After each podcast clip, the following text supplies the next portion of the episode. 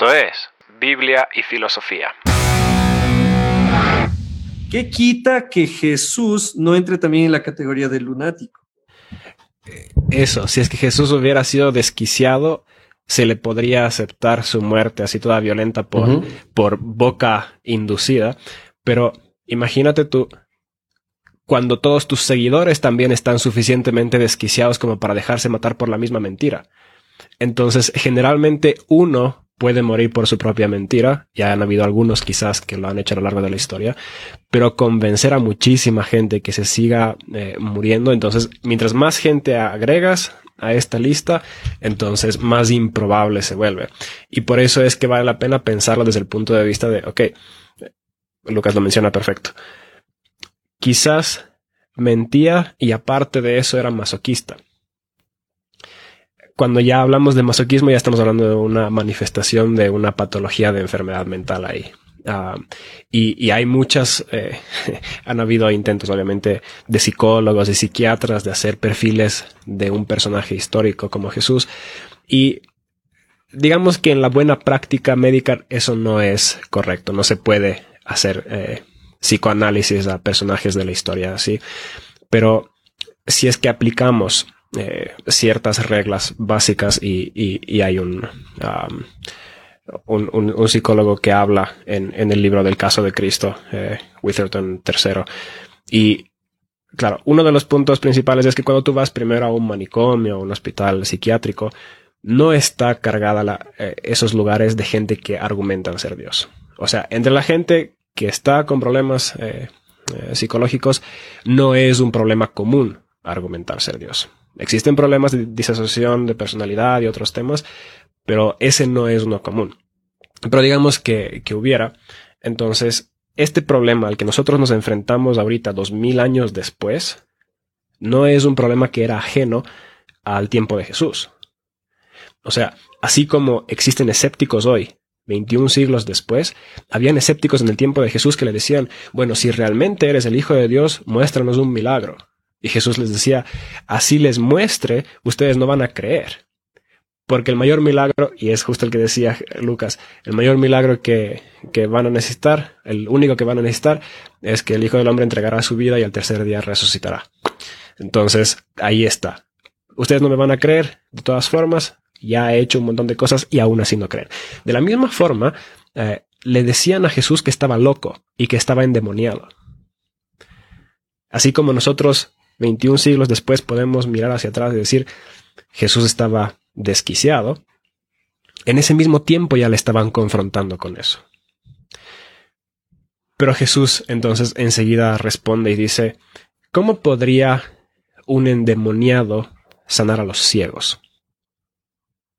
Y él hace su mini apología desde el argumento de, ok, quizás no te caigo, quizás mis palabras no tienen sentido para ti, quizás tus expectativas del Mesías no se cumplen conmigo. Pero ¿no vas a creer las señales que traigo conmigo? Bueno, ¿cuáles son cosas que, que podemos ver como que Jesús hubiera tenido que tener para que caiga dentro de alguien que nosotros diríamos en su mente no hay algo bien? Porque son palabras Ah, de alguien con, un narcisismo ultra inflado.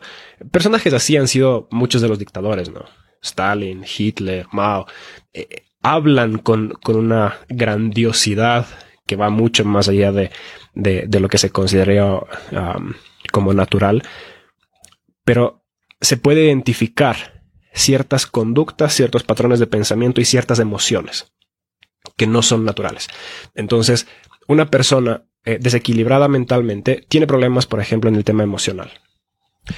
Ira eh, que no calza, o sea, una ira vehemente, tienen ataques de, rabia, ah, son incapaces de sentir tristeza, o sea, realmente están en una monotonía así brutal. O, por ejemplo, una, una depresión súbita, tienen caídas de su estado de ánimo que generalmente se logran explicar hoy en día, obviamente, con el tema de, los neuroquímicos. Pero en ningún momento de la vida de Jesús vemos eh, una disasociación con la coherencia de sus emociones. O sea, sus emociones, cuando se pone triste con la muerte de Lázaro, totalmente coherente. Cuando está eh, ansioso y estresado un poco antes de su muerte, totalmente coherente. Cuando se enoja con, eh, con los vendedores en el templo, totalmente coherente. Es más, se podría hasta argumentar que Jesús era de los tipos más sanos emocionalmente que uno podría encontrar. Tanto así que los, los niños se acercaban a él con, con total facilidad. O sea, era una persona de buen humor. Desde el punto de vista emocional, no podríamos decir que, que era alguien desequilibrado. Otro problema que suele haber es el de cómo lleva su discurso, cómo lleva su lógica. Y eso es justo lo que estábamos hablando antes. Para generar una narrativa que tenga sentido para el que te está escuchando, tiene que obedecer alguna lógica, por más que sea una narrativa sencilla y pintoresca. Todas las parábolas de Jesús, por más que escondían verdades, también expresaban muchas verdades. Ah, una persona que no tiene algo bien en la cabeza, que realmente está sufriendo de algo, eh, no logra muchas veces identificar ciertos patrones o encuentra patrones donde no lo hay.